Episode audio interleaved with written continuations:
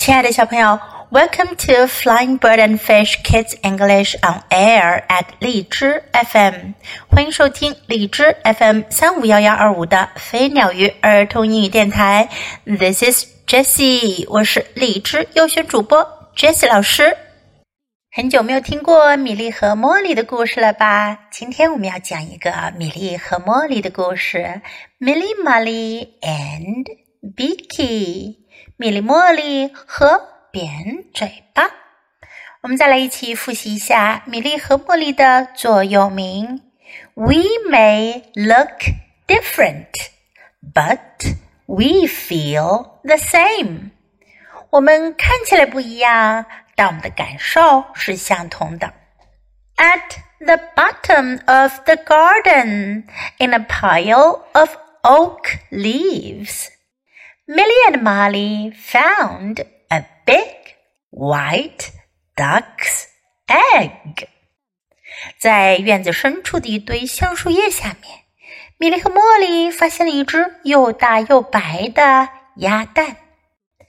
they tucked it up with marmalade to keep it warm and waited for it to hatch.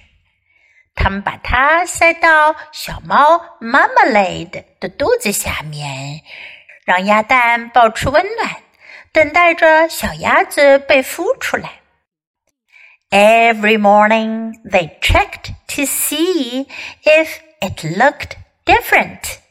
每天早上，他们都要看看鸭蛋有没有什么变化。And every night, Milly's mom said, "Maybe tomorrow。每天晚上，米莉的妈妈都会说：“也许明天就可以了。” The weeks went by, and the duck's egg looked no different. 几个星期过去啦，鸭蛋还是老样子。Milly and Molly had almost given up hope when, one morning, they heard the faintest little chip, chip, chip. 米莉和茉莉几乎都不抱什么希望了。然后有一天早晨，他们听到了最轻微、最细小的噼里噼噼的声音。As the chip, chip, chipping became more determined, the egg began to crack. 随着屁屁声越来越清楚，鸭蛋开始裂缝了。Milly and Molly watched very carefully as the little duckling gave one last heave and fell out of her shell. 米莉和茉莉瞪大眼睛看着，他们看到小鸭子最后使劲儿的一挣，跌出了蛋壳。要注意哦，鸭子是 duck，小鸭子是 duckling。She was yellow and soft and began to cheep。它黄黄的、软软的，开始叽叽叽的叫了。Her little beak tripped at everything that moved. 不管什么东西，只要一有动静，小鸭子那小小的扁嘴巴都要吱吱的叫一下。Milly and Molly called her Beaky，于是米莉和茉莉管它叫扁嘴巴。Beaky washed in the bath，扁嘴巴在浴缸里游泳。and slept in Marmalade's warm spot. 他睡在小猫 Marmalade 那温暖的窝里。She ate rice bubbles for breakfast. 早餐她吃米饭球，and worms for dinner. 晚餐她吃小虫子。Beaky went to school and ate the crumbs at lunchtime. 扁嘴巴跟米莉茉莉一起去上学。午餐的时候，他吃面包屑。As Beaky grew older, she changed color, and the mess she left behind got messier. 随着扁嘴巴越长越大，它开始变颜色了，而且它留下的脏东西也越来越多了。Milly's mom explained that it was time Beaky went back under the oak tree where she had come from. 米莉的妈妈解释说，扁嘴巴该回到他原来待着的橡树下了。Beaky understood. In fact, she liked it. 扁嘴巴很理解人们的用意。事实上，她很喜欢回到那儿呢。She found a friend to share her nest at night time. 她找到了一个朋友，一个晚上一起睡觉的朋友。One day, Beaky wouldn't go to breakfast. 有一天，扁嘴巴不肯去吃早饭了。She refused to leave her nest. 她也不肯离开她的窝。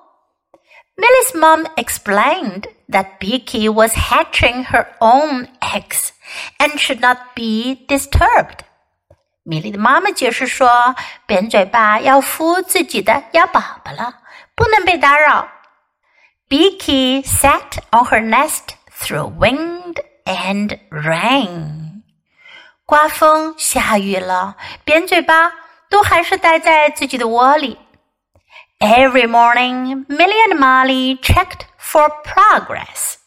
每天早上，米莉和茉莉都去看看有没有什么进展。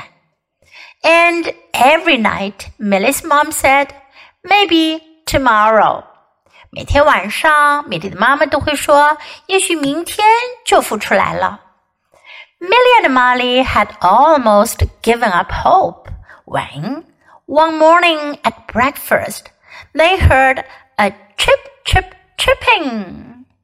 米莉和茉莉几乎都不抱什么希望了。这时有一天早上，他们吃早饭的时候，听到很轻微、很细小的 “pip pip pip” 的声音，and there was Beaky chipping at the rice bubbles with six little yellow beakies of her own. 扁嘴巴和他的六个黄色的小扁嘴巴正一起在那儿吃米饭球呢。Have you ever seen an egg being hatched？你们有没有看过一只蛋被孵出来的过程呀？That really takes time。那可是需要一点时间的。Now let's practice some sentences and expressions in the story. Every morning，每天早上。 every morning, every night, 每天晚上，every night, one morning, 一天早上，one morning, maybe tomorrow, 也许明天吧，maybe tomorrow, looked no different, 看上去没什么不同，different 不同的，looked no different。 Milly and Molly had almost given up hope. 米莉茉莉差点就放弃了希望。Give up 是放弃的意思，hope 是希望。Give up hope 放弃希望。Don't ever give up hope，永远都不要放弃希望哟。Went to school 去上学。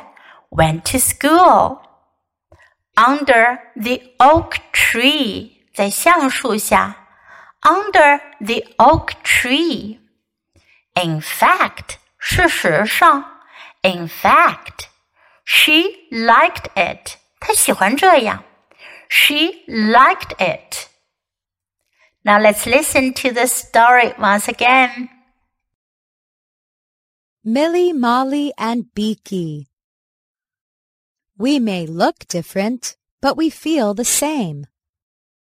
At the bottom of the garden, in a pile of oak leaves, Milly and Molly found a big white duck's egg.